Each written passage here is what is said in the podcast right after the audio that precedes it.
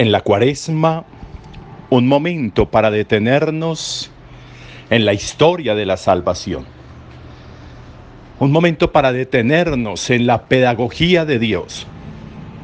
Un momento para detenernos en el comienzo, en el origen, en lo básico de esta experiencia de fe que llamamos cristianismo en esta experiencia que nos ha regalado Jesús al compartirnos la paternidad de su Padre. Un momento para detenernos en el momento culmen de la relación más grande en la historia de Dios con los hombres. Dios ha decidido dar una señal Dios ha decidido por su parte, como va a decir hoy Isaías, Dios ha decidido por su parte, sin que le pidan una señal, Él ha decidido dar una señal.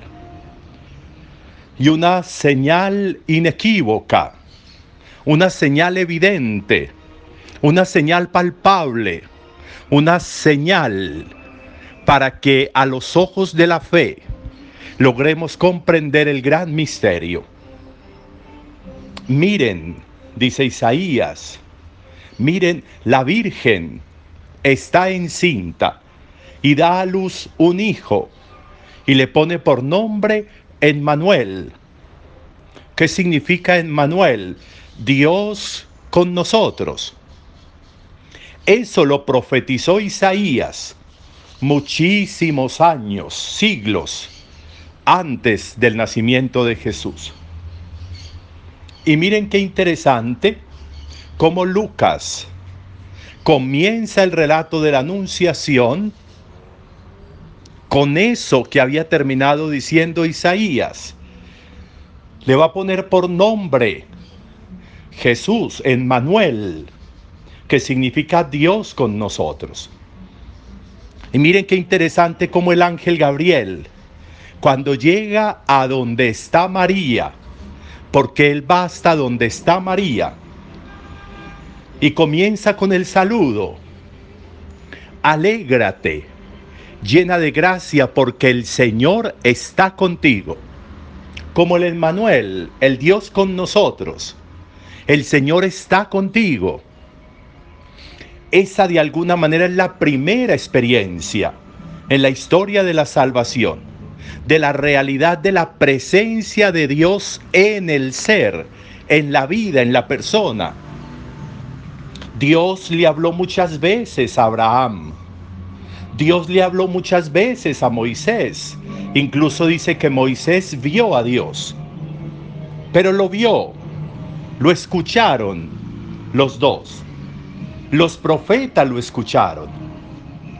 Pero jamás se pudo tener la experiencia que tiene María. El Señor está contigo. Esa es una transformación antropológica para descubrir el camino de la presencia de Dios en el hombre. Y cómo va a comenzar a través de Jesús una experiencia personal de encuentro con Dios alégrate, porque el Señor está contigo. ¿Por qué es tan grande eso? ¿Por qué es tan grande esa expresión? ¿Por qué es tan grande esa realidad? Porque ahí comienza una nueva etapa, una nueva alianza.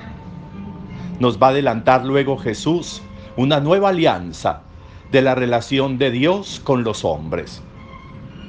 Por eso María no entiende y es bonito como el Evangelio dice que María se turbó ante esas palabras. No entendía ese saludo.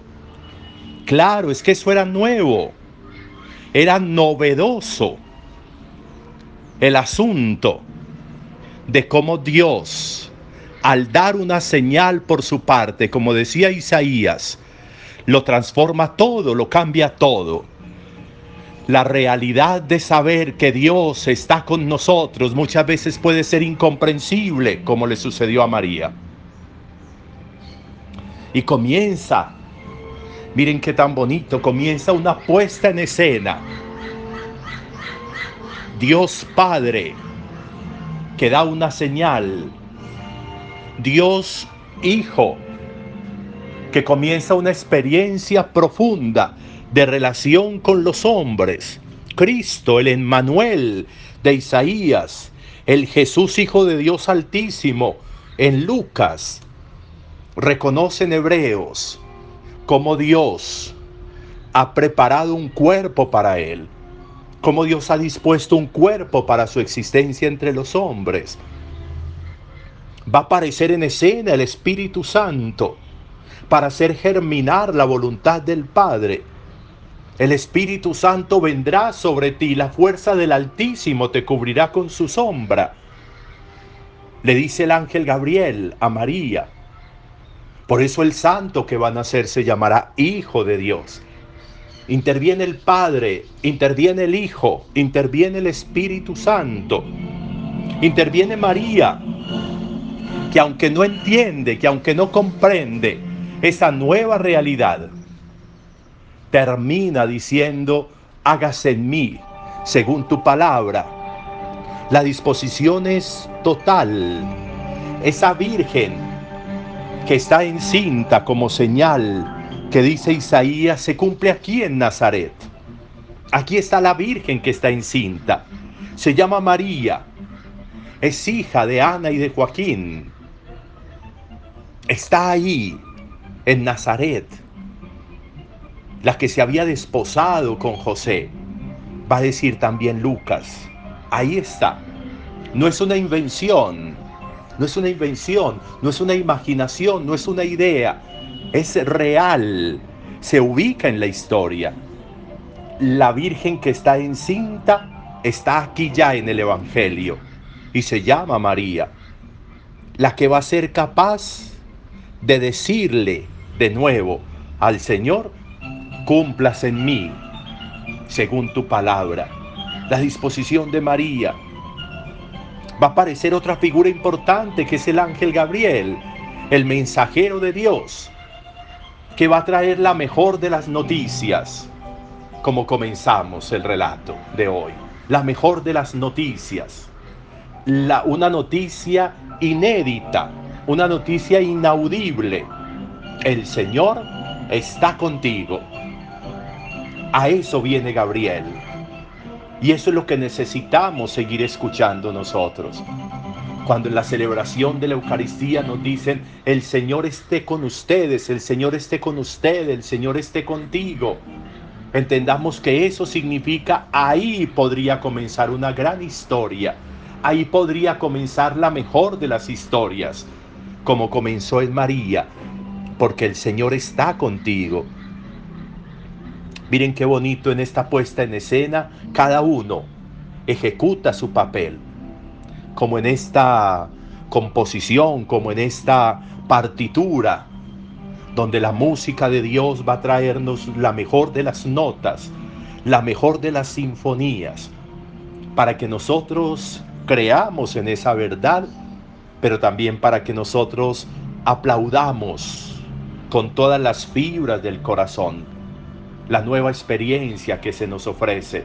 Cuando cada uno de ellos va haciendo lo suyo y el fruto va a ser el Mesías, el Emmanuel, el Dios con nosotros, Jesús el Salvador, a través de quien Dios va a estar con nosotros y en nosotros para siempre.